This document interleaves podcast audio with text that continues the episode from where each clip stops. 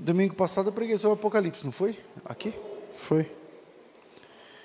E na quinta passada eu não pude estar presente aqui, eu estava lá em Curitiba, cumprindo uma agenda. E sinto falta dos irmãos aqui, viu? Se eu, se eu ficar uma semana sem vir aqui num, num determinado culto, no outro culto está murcho. Vocês percebem isso ou não? É. Agora por quê? Por quê? Meu pastor, que era dono dessa Bíblia aqui, ele que me ensinou que, eu já falei isso para vocês, né, que a gente não pode reclamar da falta dos irmãos para os que estão presentes, porque não é justo. E é verdade, eu não estou reclamando não. Que bom que vocês vieram. Vai dar uma raiva. E aí depois que eu li que Jesus ele curou dez leprosos, um voltou e ele reclamou com o que voltou, ele falou, mas cadê o resto? então eu faço a mesma coisa agora, cadê o resto? Né? Eu estou falando isso porque eu quero começar um estudo bíblico sobre as cartas do Apocalipse. E. Ah, é, pessoal. E parece que eu estava devendo isso, inclusive, para vocês. E ufa, até que enfim o pastor vai dar um estudo bíblico. E eu faço isso toda quinta. Né? Mas, é... paz, meu irmão, mas com abordagem mais, mais espiritual, né? mais buscando qual é a mensagem de Deus para nós naquele texto, não aula de de carta de Apocalipse. Quem quiser fazer aula, estuda lá na FTB ou em outro lugar. Mas, abre em Apocalipse 2. Vamos ver, se der, se der para a gente continuar, a gente vai continuando aí. Apocalipse capítulo 2 diz assim: Ao anjo da igreja em Éfeso, escreve, Presta bem atenção aí, abre a Bíblia e vamos lá. Ao anjo da igreja em Éfeso, escreve: Estas coisas diz aquele que conserva na mão direita as sete estrelas e que anda no meio dos sete candeeiros de ouro. Conheço as tuas obras, o teu labor, a tua perseverança e que não podes suportar homens maus, e que puseste à prova os que a si mesmos se declaram como apóstolos e não são, e tu os achastes mentirosos. Tens perseverança, que versículo é esse? Três. Tens perseverança, e eu vou ler nessa versão aqui, e sofreste, tens paciência, e trabalhaste pelo meu nome e não te cansaste. Tenho, porém, contra ti que deixaste o teu primeiro amor. Lembra-te, pois, de onde caíste, arrepende-te e pratica as primeiras obras. Quando não, brevemente virei a ti e tirarei do seu lugar o teu castiçal, se não te arrependeres. Tens, porém, isto, que aborrece as obras dos nicolaítas, as quais eu também aborreço. Quem tem ouvidos, ouça o que o Espírito diz às igrejas. Ao que vencer, dar-lhe-ei a comer da árvore da vida que está no meio do paraíso de Deus. Amém. Hoje, se a gente vai continuar esse estudo, vamos ver é o que está no meu coração. Mas eu queria colocar um título nesse sermão, nesse estudo bíblico, da seguinte forma: Cuidado para não se tornar um crente chato. E por que isso? Vamos tentar entender o começo dessa carta de Jesus. Nós damos muitas ênfases, ou melhorando aqui né, a conjugação verbal, nem é verbal, mas a coordenação da oração. Nós damos muita ênfase nas epístolas da Bíblia. Se eu perguntar quantas cartas Paulo escreveu, talvez uns vão dizer 13, outros vão dizer 14, porque tem a discussão se ele escreveu ou não Hebreus e tal. Mas é, existem sete epístolas na Bíblia muito importantes, que são mais importantes do que as de Paulo, de Tiago, de João, de Pedro juntas. Essas são sete cartas de Jesus Cristo para a igreja. E elas acontecem nos capítulos 2 e 3 do Apocalipse. Por que sete? Haviam igrejas importantes na época. A igreja em Jerusalém não recebeu carta. A igreja em Antioquia, a segunda igreja, não recebeu carta de Jesus. A igreja em Cesareia foi a igreja em Cesareia no século I ainda, ela foi considerada um patriarcado, também não recebeu carta. A igreja em Alexandria, no Egito, também não recebeu carta.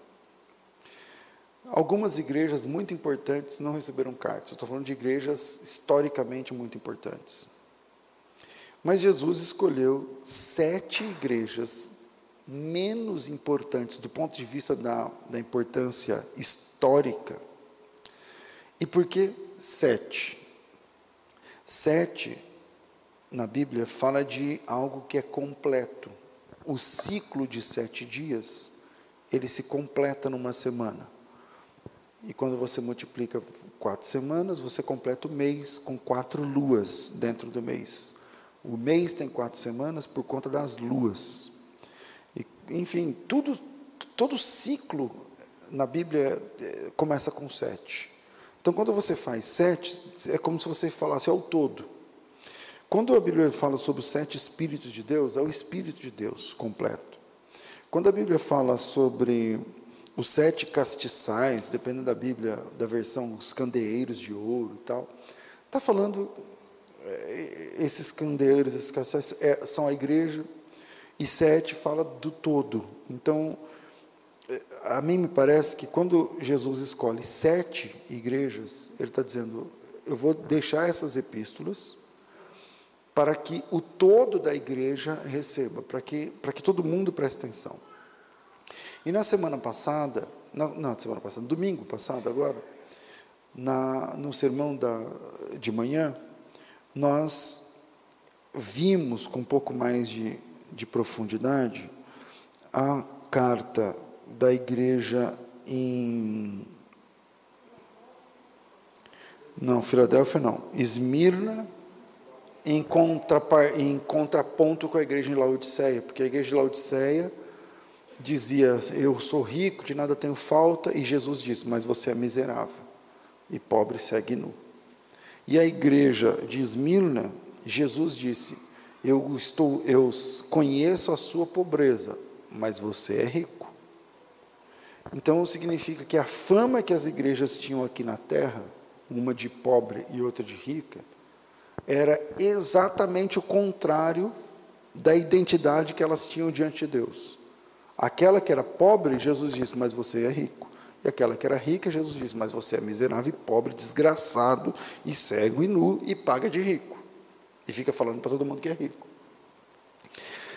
Então, eu entendo que essas epístolas de Jesus são extremamente importantes porque ah, são endereçadas a nós como igreja. Nós fazemos parte da igreja de Cristo. E quando a gente vai ponto a ponto né, de, de cada texto, cada, cada carta, a gente começa a descobrir muita, muitos detalhes dentro do texto que nos são importantes. As palavras gregas usadas no texto da carta do Apocalipse, capítulo 2, à igreja em Éfeso, mostra que essa igreja era muito esforçada. A palavra é, ergon, que é, é a palavra para trabalho, para. Quando ele, quando ele fala assim, eu conheço as suas obras, está vendo aí, ó, em, em, no capítulo 2, versículo 2, né? É o 2 ou o 3? o 2, eu sei as tuas obras. A palavra ali é a palavra ergon, que é uma palavra primária, uma palavra mais antiga, mais arcaica, que significa o serviço. E quando ele diz assim, ó, eu conheço o teu trabalho, conheço as tuas obras, né? o teu ergon, daí vem ergonômetro, ergométrico tal, uma coisa que a pessoa faz de exercitar.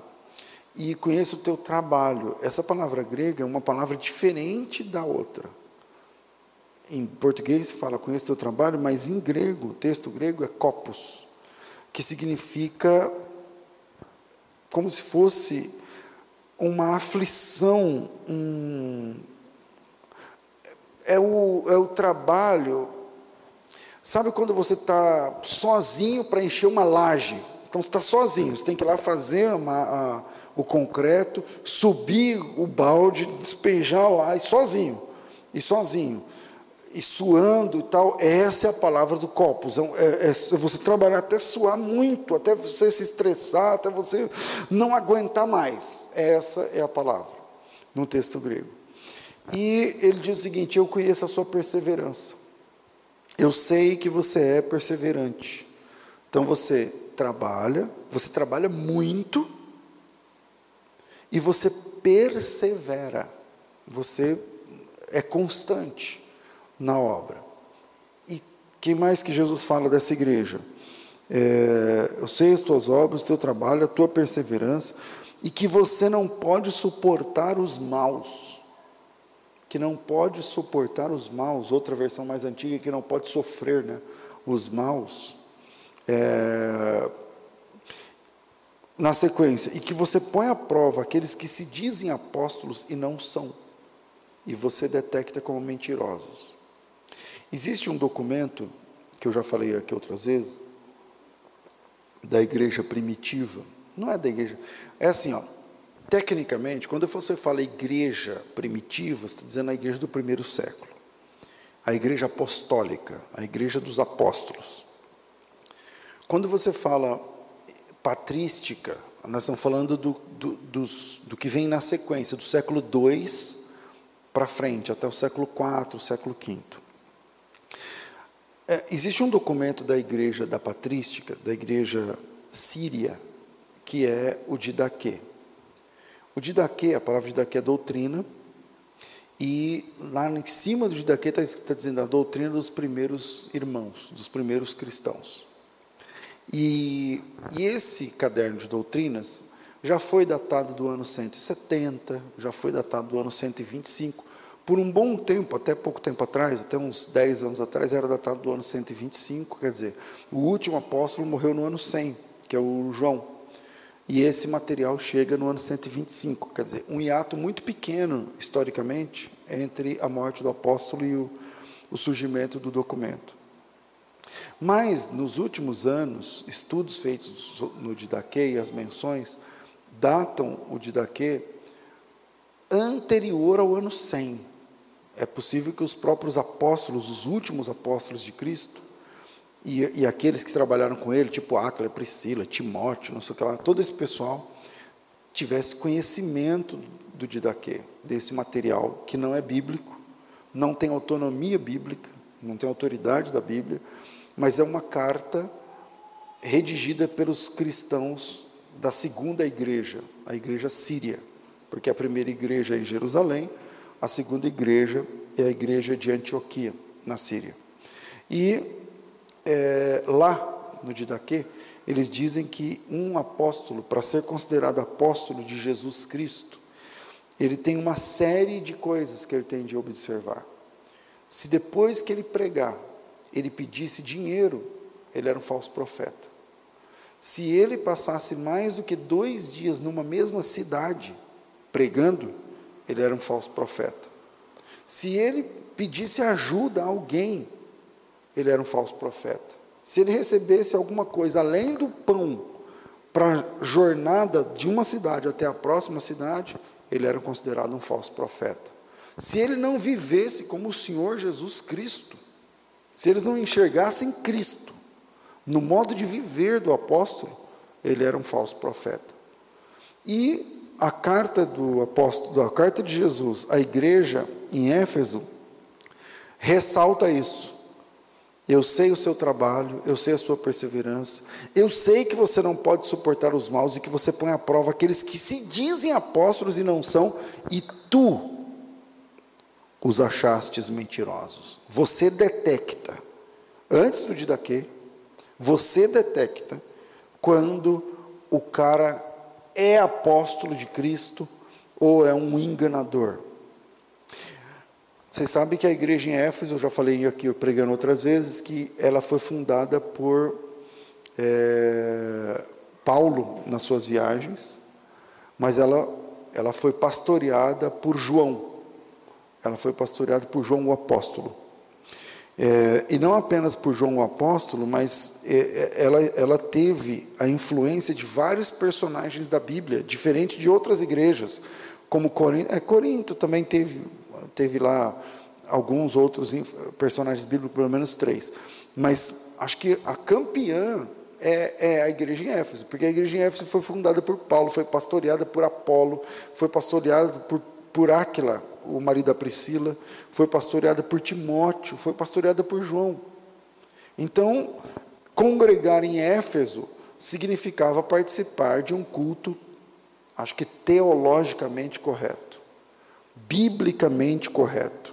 Né? O, o, culto era cristocêntrico. Cultuar ali significava ouvir uma palavra biblicamente segura. Porque as pessoas que estão ali pregando e ensinando, elas, elas conheceram Jesus, elas conheceram João, elas conviveram com os apóstolos, com o grande apóstolo de Cristo. Então, participar daquela igreja automaticamente significava nutrir uma fé sólida. Você congrega onde? em Éfeso, querido. A coisa era diferente, entendeu? Porque é uma fé sem misturas. Imagina, né, eh, você ouvir na ceia pregando o João, que na última ceia estava no peito de Jesus. Imagina esse cara falando: Olha, eu vou falar sobre como é que funciona a ceia. Você tem ideia? Não sei se eu estou conseguindo passar para vocês a importância desse negócio.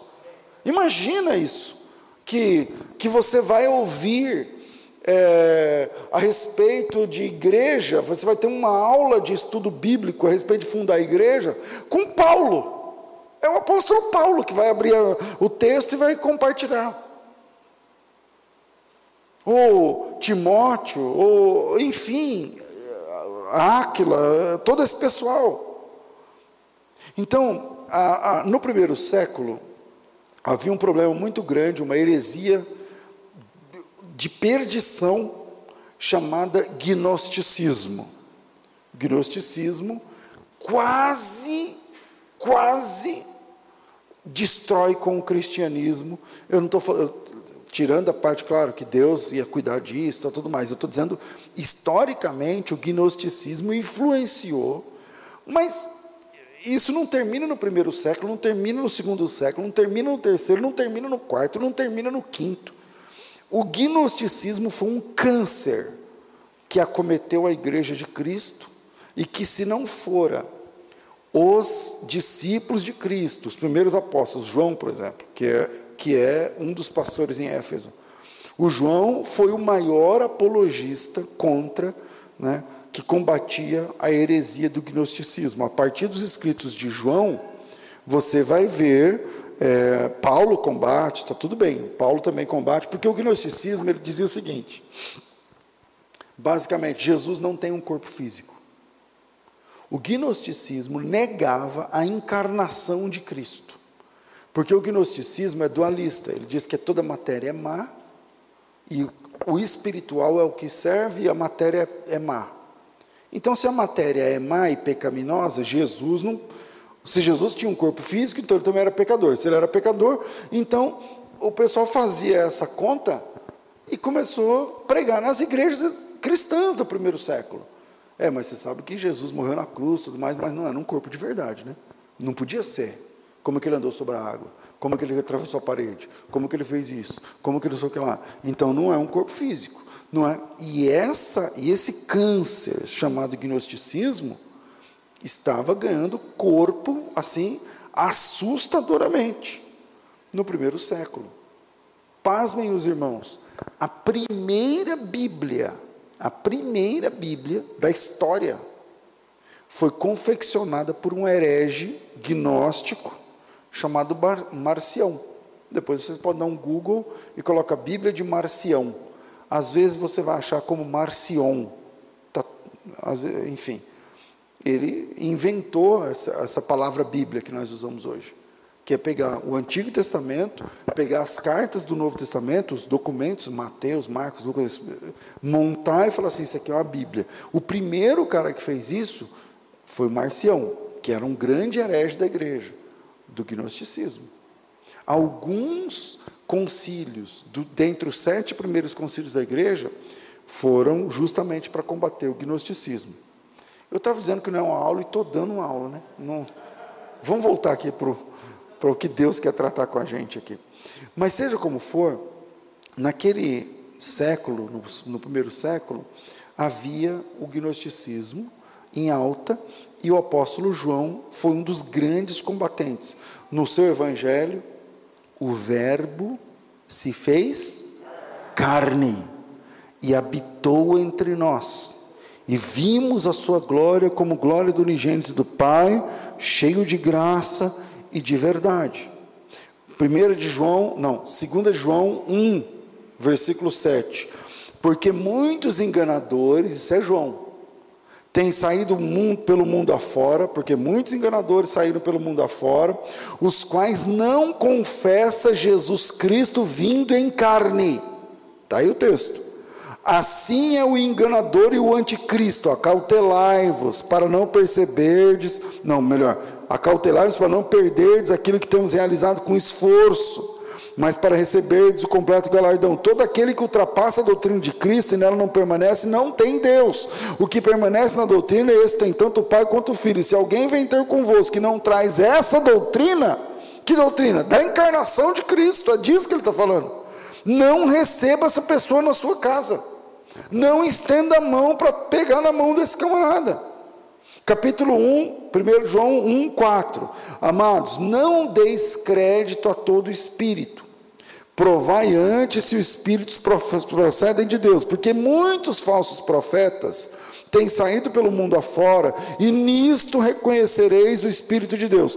Todo espírito que confessa que Cristo veio em carne é de Deus. Você está vendo? Eu não sei se eu consigo transpassar a história para chegar no primeiro século e ver a encrenca que estava.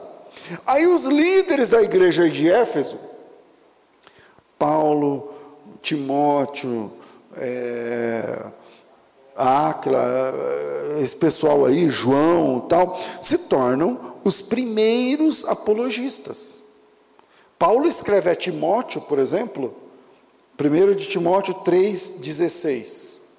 É lindo esse texto. Aliás, tem uma música antiquíssima, que, é, que a, le, a letra da música é esse versículo, que diz: Evidentemente, sei, depende da Bíblia, sem dúvida alguma, grande é o mistério da piedade.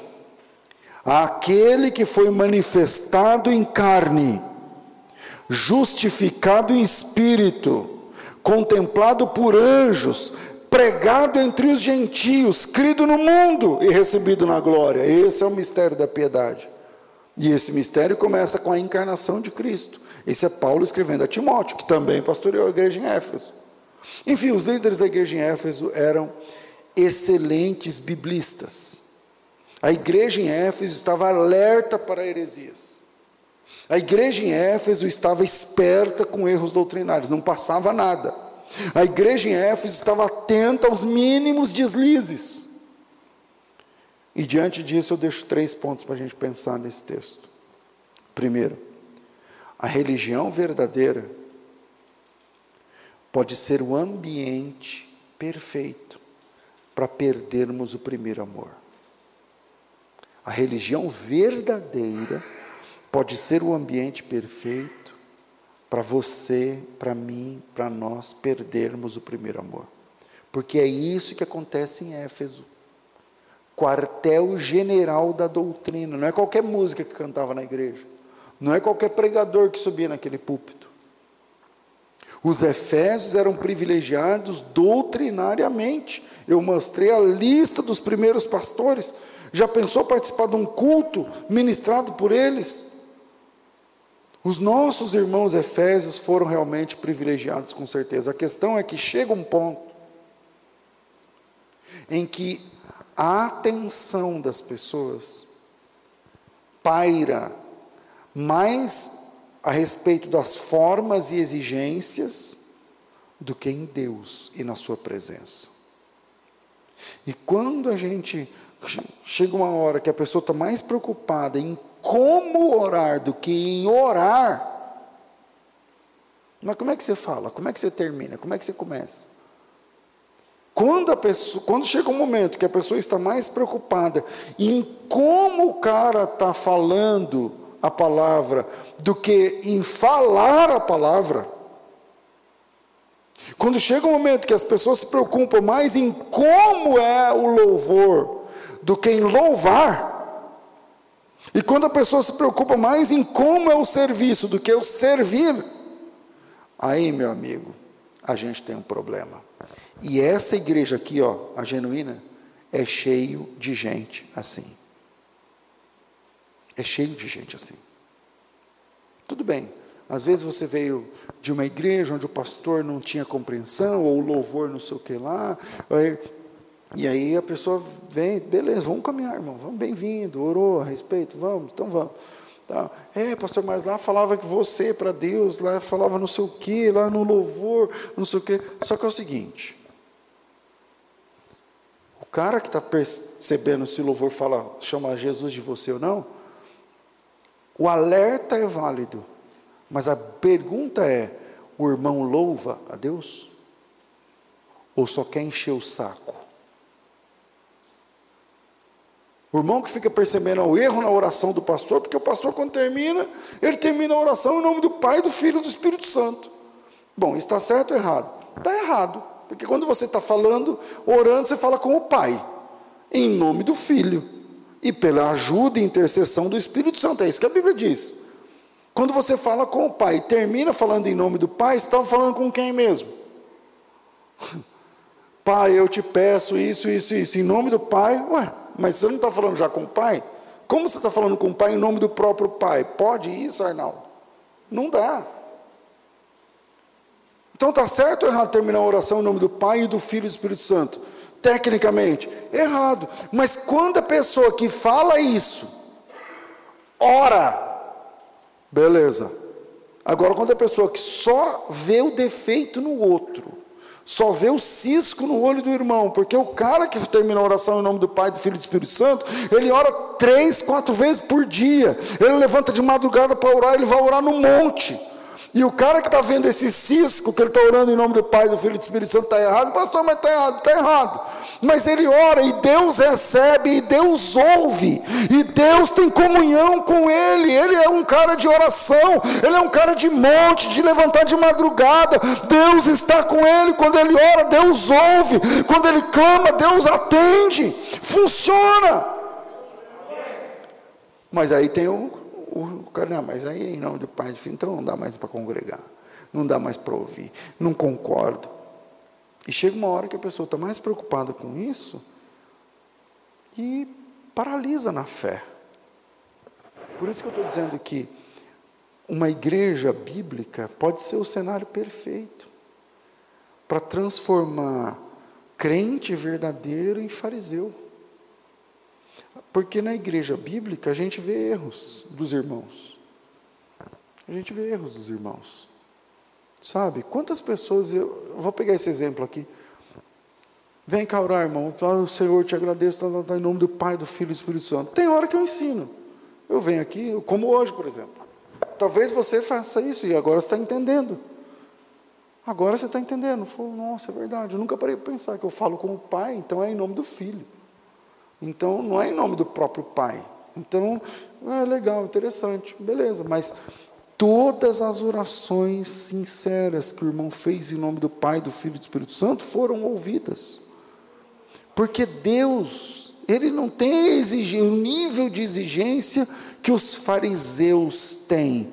ele entende, ele recebe, ele ouve, ele atende, ele é acessível. Porque se Deus fosse pegar todos os pelinhos, todos, ninguém ia cantar, ninguém ia louvar, ninguém presta, ninguém serve. Jesus Cristo diz que o nosso coração é cheio de adultério, de mentira, ele tá, ele, pronto. Então ninguém está pronto, ninguém consegue. A questão é que chega um ponto em que a atenção está mais nas formas e exigências do que em Deus. Como é que Maria perdeu Jesus? Onde? Onde? No templo. Fazendo o quê? Numa festa de louvor a Deus, que é a Páscoa. Ela perdeu Jesus no templo, voltando de uma festa espiritual. Quer dizer, servindo. Maria perdeu Jesus voltando de um serviço a Deus. Entendeu? Por que isso acontece? Porque a religião verdadeira, ela passa a seguinte sensação: Deus está com a gente. Deus está com a gente. Essa é a sensação. Pastor, mas isso não é verdade? É verdade. Isso é verdade. Só que essa sensação, Deus está com a gente, ela pode colocar numa faixa de segurança, Deus está comigo, tal, só que esse estar de Deus, ele é institucional. Quando Jesus disse, onde tiver dois ou três reunidos, ele está ali institucionalmente, ele está presente. Eu creio na presença de Cristo, na igreja. Mas é a presença de Cristo na igreja e não com cada crente. Porque hoje as pessoas dizem, as pessoas dizem que igreja somos nós. Tipo assim, eu não preciso, eu sou a igreja. Tá maluco? É a mesma coisa de você dizer, Campinas tem um milhão de habitantes e você diz assim, então eu sou Campinas. Não, o máximo que dá para você ser é um campino, como fala? Campineiro? É um campineiro. O máximo que dá para você fazer é parte de Campinas. É a mesma coisa a igreja. A igreja não é você. O máximo que dá para fazer é parte da igreja. O fato é que a gente pode perder Jesus se a gente se o foco nosso estiver no lugar errado. A igreja em Éfeso era excelente, professores, tops, manjavam muito do esquema lá da teologia. Só que Jesus diz, Jesus diz para ela: só que vocês perderam o primeiro amor, gente.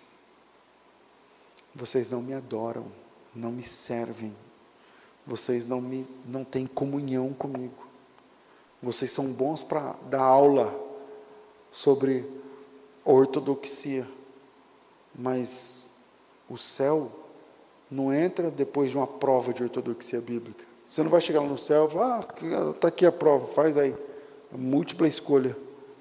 Não. Muitos irmãos vão chegar no céu nem sabendo o que significa a palavra trindade. Muitos irmãos vão chegar no céu sem entender o mistério da da redenção, da criação, da encarnação. Muitos irmãos vão chegar no céu e quando você perguntar, você sabia da encarnação exatamente? Você sabia dos pontos, do, do, dos cinco pontos, não sei o quê, dos cinco solas da reforma que vai ser agora aniversário? Você sabia de não sei o quê? Ele vai dizer, eu nem sabia disso. Eu nem sabia disso. Mas como é que você chegou aqui? Ah, um dia eu ouvi a palavra de Deus, meu coração queimou, a lágrima desceu, eu entendi que eu era um pecador, dobrei meu joelho e falei: Senhor, escreve meu nome no livro da vida. E depois ele vai descobrir que, depois os teólogos, a gente, sabe que nem é na hora que o anjo escreve lá no nome do livro da vida. Mas a hora ele falou, Senhor, escreve meu nome no livro da vida. E o pastor orou e falou, Senhor, o anjo escreve o nome desse cara no livro da vida, porque a partir de agora, tá, foi assim que eu cheguei aqui no céu. Foi assim que eu cheguei aqui dentro. Então a gente tem que tomar cuidado, porque senão as nossas altas exigências acabam nos afastando da essência de Deus. Porque se você fica prestando atenção na letra do hino, você não canta. Se você ficar prestando atenção no, nos meus erros de português, que são muitos, você não, não cultua. Você não come, você não se alimenta. E a igreja em Éfeso era excelente no trabalho, era top. Você, Jesus que disse: você põe à prova aqueles que se dizem judeus e você desmascara eles, aqueles que se dizem apóstolos, a casa cai. Quando chega aqui em Éfeso, aí a verdade aparece e tal. Só tem um problema: vocês perderam o primeiro amor, vocês estão longe de mim. Segundo, nosso amor por Deus se esfria quando nos preocupamos mais com os erros dos outros do que com a nossa devoção.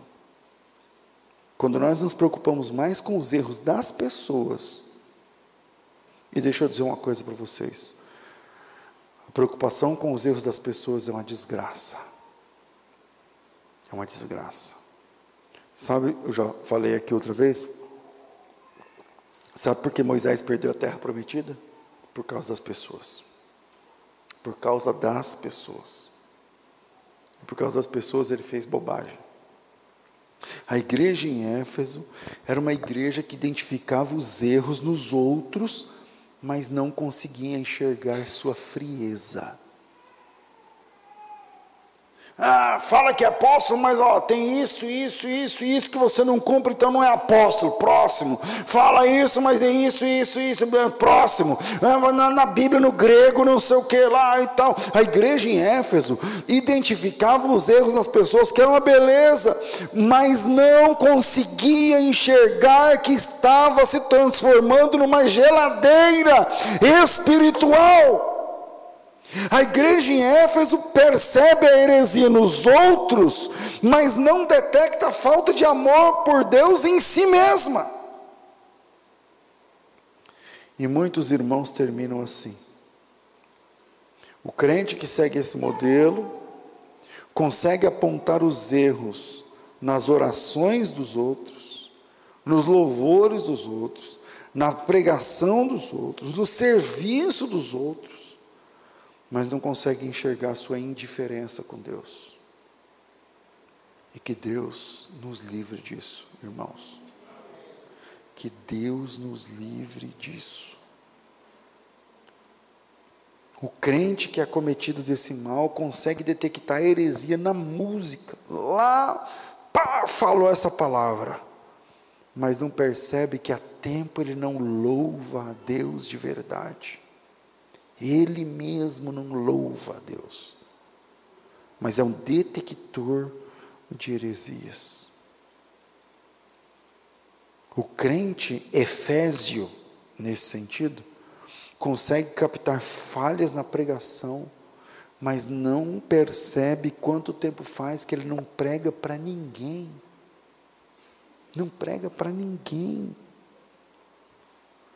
Aí eu acho errado bater palma, aí não louva.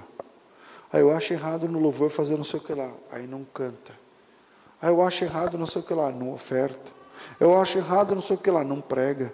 Eu acho errado porque a missão, o pastor, a missão. Então, mas dia, sei lá que dia que vocês vão, você vai? Seu nome está lá? Não, né? Por quê? Porque você é um Efésio. Sabe por quê que o seu nome não está? Sabe por quê que você não canta? Porque você é um crente chato se desconectou e está desligado de Cristo.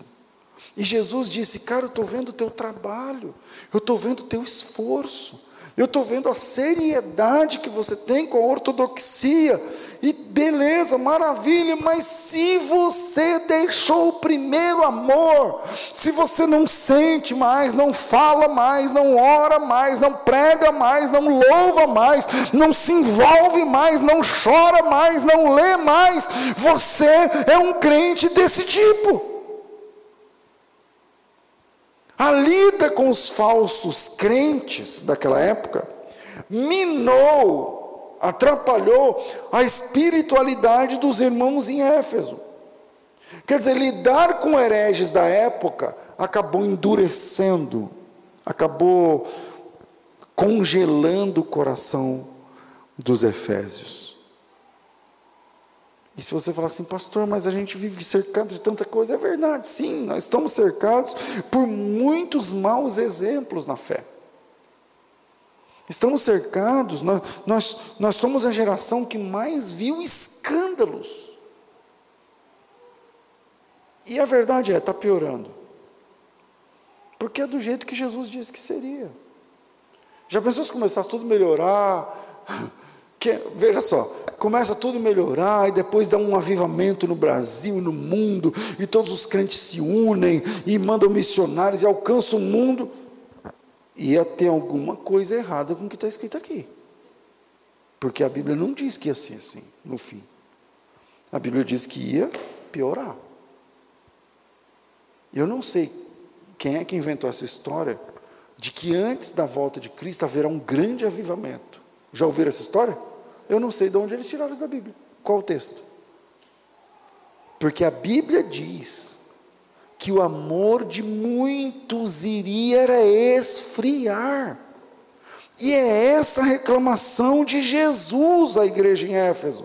Vocês são top, vocês são bons, só que vocês enxergam os defeitos nas pessoas e vocês mesmos não deixaram o primeiro amor. Então a grande questão é: tem escândalo? Tem, está difícil, está, vai piorar, vai, eh, os hinos vão piorar, vão, eh, tal. Ontem anteontem de madrugada, eu não conseguia dormir, uma da manhã, eu falei, vou abrir uma caixinha de perguntas de escatologia e comecei a mandar ver. Respondendo de uma, duas, três da manhã. Aí, no outro dia, que foi ontem, hoje, que foi hoje, eu ia trabalhar, o Júnior foi comigo, que ele ia viajar, e aí eu tinha que levá-lo para São Paulo. Isso sete da manhã. Aí eu falei, Júnior, aproveita que está aqui, você vai, eu vou respondendo as perguntas aí do coisa, tem mil e poucas perguntas. Eu não respondo 10%, né? Aí eu falei, Vamos lá, vamos lá. Aí tinha uma pergunta de culto para cachorro. Aí eu falei, não, não pode ser. Aí ele falou assim, não, não pode ser também. Aí eu falei, então vamos, vamos ver. Aí tinha mesmo o banner lá, culto pet, não sei o que, tal, tal. Eu falei, não, gente, deve ser uma estratégia para trazer os donos dos cachorros, né? Porque. Então tá, vai piorar? Vai. E a grande questão, presta atenção, como é que está o teu coração no meio de tudo isso? Como é que está o teu louvor no meio de tudo isso? Como é que está a tua oração, tua fé, tua gratidão, tua comunhão com Deus? Como está a tua vida no meio de tudo isso? Você consegue pregar a graça de Deus ou está paralisado? Você consegue falar da graça salvadora ou está olhando os defeitos das pessoas e não faz nada? Você consegue falar que Deus ama o pecador ou você fala mais sobre os erros das pessoas? Porque hoje em dia estão falando por aí, então eu não quero saber o que estão falando por aí. Eu não quero saber do culto de cachorro, eu não quero saber, eu quero saber o seguinte: eu fui chamado para falar do amor redentor de Jesus Cristo manifesto na cruz do Calvário. Esse é o tema, esse é o chamado. Se eu ficar aqui o dia inteiro, eu vou ter assunto para qualquer coisa, menos o Evangelho. A obra de Deus precisa de apologistas? Sim. Mas o reino de Deus precisa mais de pregadores do que de apologistas. Eu amo apologética. Eu amo. Trabalho nisso. A obra de Deus precisa de doutores e mestres? Sim, eu concordo. Mas o reino precisa mais de pregadores da graça do que de doutores da lei. Então, sim, é preciso olhar com calma as letras dos hinos. Eu concordo também. Eu sou um, um dessas pessoas que faz isso. Olhar com calma os hinos que nós cantamos, eu concordo, mas o problema é que os juízes que julgam letras não adoram Deus. Eles vêm com o caderninho para ficar vendo, falou tal coisa, falou isso, falou aquilo, falou tal. E é exatamente o que Jesus Cristo disse lá em Mateus 23. Os fariseus sentaram-se na, na cadeira de Moisés, atam fardos difíceis de carregar e eles mesmos não fazem nada. Será que eu estou falando com um crente que não faz nada? Você é um crente que não faz nada? Porque se for, tem que mudar, irmão. O seu dever apologético é lícito, mas vem em segundo plano, vem depois do seu chamado para falar sobre a graça, alcançar o pecador. Fale mais sobre a graça do que sobre as desgraças. Tem desgraça? Tem também. Mas você escolhe onde você, o que você foca. E Jesus disse: vocês são top, vocês são bons. Os melhores pastores foram seus pastores. É uma igreja fantástica. Só que vocês não, não têm comunhão comigo. Deixaram o primeiro amor. E o conselho de Jesus: vejam onde vocês caíram. Voltem lá atrás e começa tudo de novo. Tem que orar no monte? Vai orar no monte, começa tudo de novo. Tinha um caderninho, não tem mais o caderninho, compra o caderninho amanhã. Começa tudo de novo, meu irmão. Terceiro, quando Deus te chamou, Ele queria te transformar num filho, não num guerreiro. Filho, filho. Essa é a diferença entre a mensagem de Jesus e a mensagem de, de Maomé, lá do, do, do Islã. Porque o Maomé quer guerreiros e Jesus quer amigos. Jesus quer amigos. Deus quer filhos. Lá em Jeremias 2, um dos textos que eu mais gosto lá de Jeremias, ele diz assim: Lá no comecinho 2, 5, 6, por ali, ele fala assim, ó, eu me lembro do teu amor quando nós andávamos de mãos dadas pelo deserto. Isso é Deus falando que está com saudade do relacionamento que ele tinha com Israel, quando Israel não era uma nação, era um monte de escravos que saíram do Egito por mão forte e braço estendido de Deus, e Deus diz assim para eles: Eu me lembro do teu amor quando, era, quando você era como se fosse a noiva a gente andava pelo deserto por terra que não se semeia. E eu cuidei de você. E nós éramos felizes juntos. Aí depois você cresceu, depois você tem, agora você tem nome, você tem exército, tem bandeira, tem moeda própria, tem rei, tem tudo mais, e você se esqueceu de mim.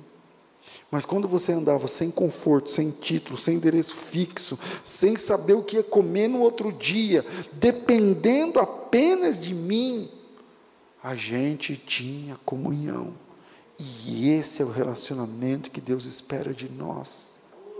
E esse é o relacionamento que Deus espera de mim. E esse é o relacionamento que Deus espera de você. O relacionamento que reconhece que sem Deus a gente não é nada. Nada, nada, nada.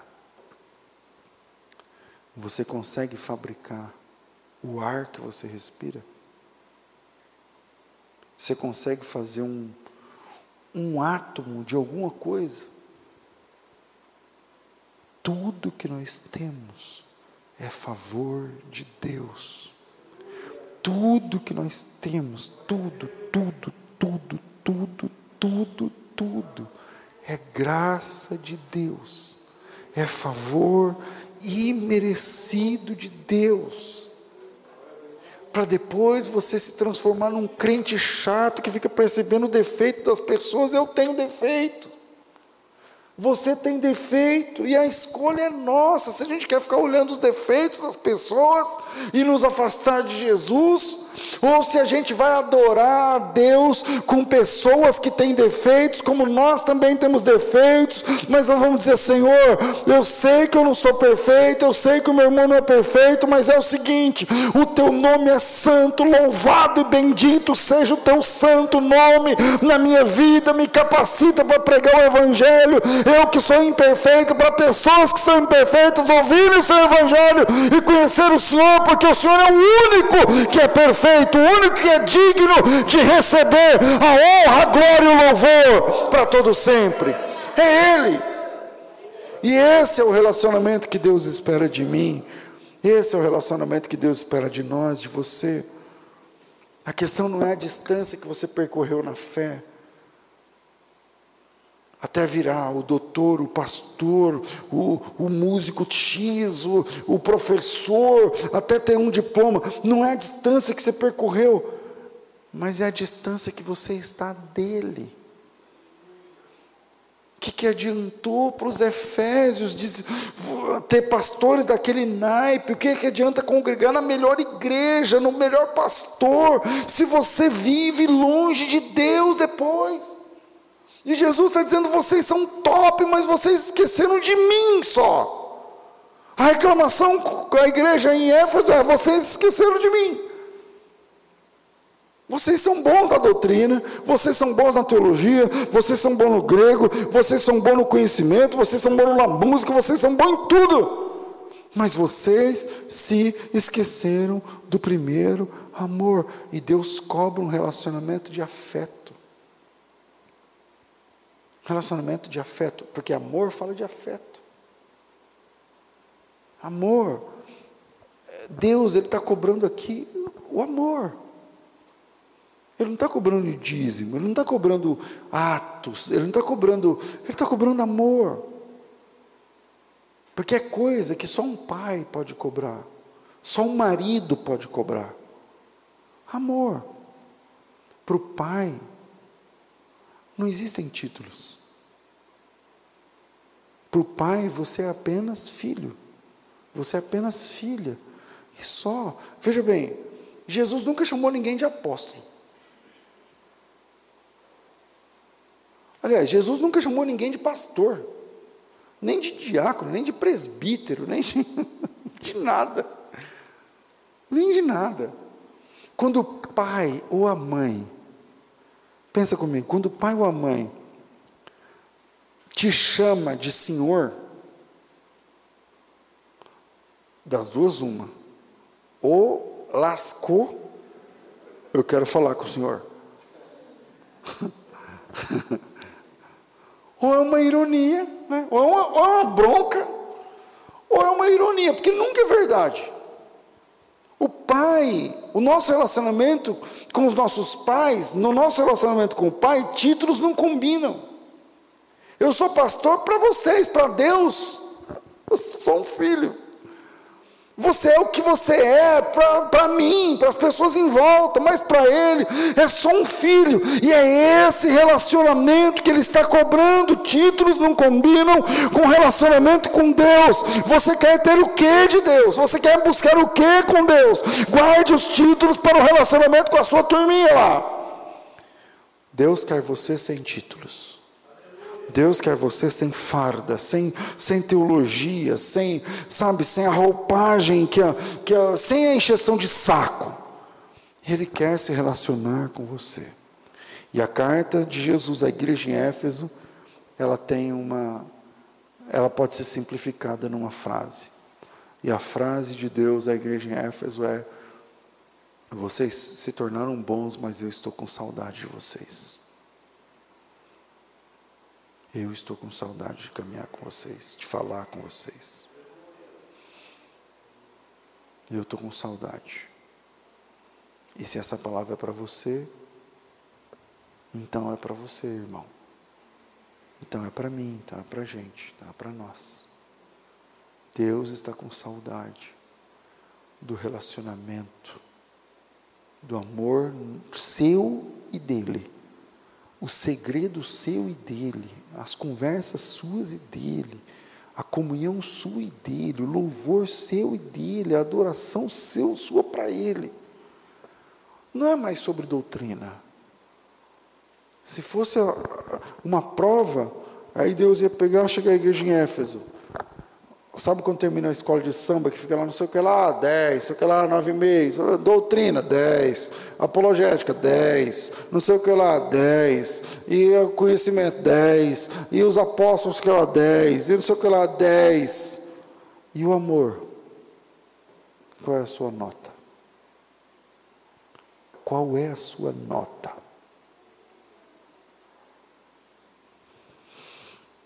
Que essa palavra incomode o teu coração, a tua alma, para que